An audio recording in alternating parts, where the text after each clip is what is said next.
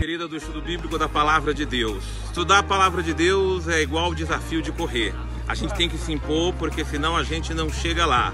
Se a gente dá moleza, a gente para, a gente é, deixa as dificuldades se impor sobre nós e nós não rompemos barreiras, nós não vencemos desafios, a gente não supera a gente mesmo.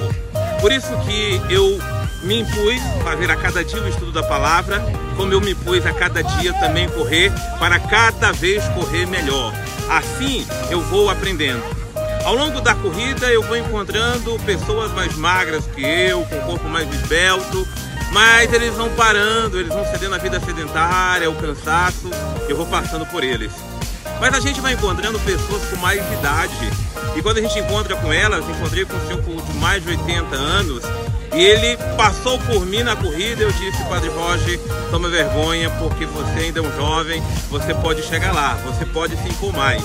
No estudo da palavra é assim, galera. A gente tem desculpas, a gente é, não tem tempo, a gente se cansa, mas é uma questão de se impor. Quando a gente se impõe, a gente chega lá.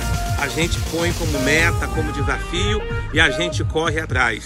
A gente vai melhorando a cada dia. Você sabe que quando eu começo a correr, eu comecei com meus 4 quilômetros. Depois eu disse, agora eu posso correr 5 quilômetros. Mas quando a gente dá aquela largada inicial, tem, o chamado, tem a chamada fadiga dos 500 metros. Quando dá aquela fadiga, a gente já quer logo parar. Não, a gente puxa a respiração, prende a respiração pela barriga, se impõe vence a fadiga dos 500 metros, eu digo a você, vai para frente. Aí você corre um quilômetro, opa, já corri um quilômetro. Depois você corre dois, quando você menos percebe, já correu cinco. E aí você realmente tem a alegria de ter lutado, combatido e vencido. Faça a mesma coisa na vida, faça a mesma coisa com a palavra de Deus. Sendo, às vezes você começa entusiasmado, tal. Quando chega a fadiga, chega as dificuldades, tal, tal, tal, você para. Não pare no tempo. Nós somos mais que vencedores graças àquele que nos amou.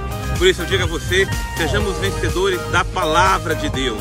Coloquemos a palavra de Deus em primeiro lugar, sejamos campeões, porque é, aqueles que correm no estádio, eles correm para ganhar essa medalha, mas nós corremos para ganhar o prêmio da vida. Por isso meu desafio a você é não desanimar, é correr para que o seu estudo da palavra esteja em dia e você vai ser muito mais do que campeão. Deus abençoe você.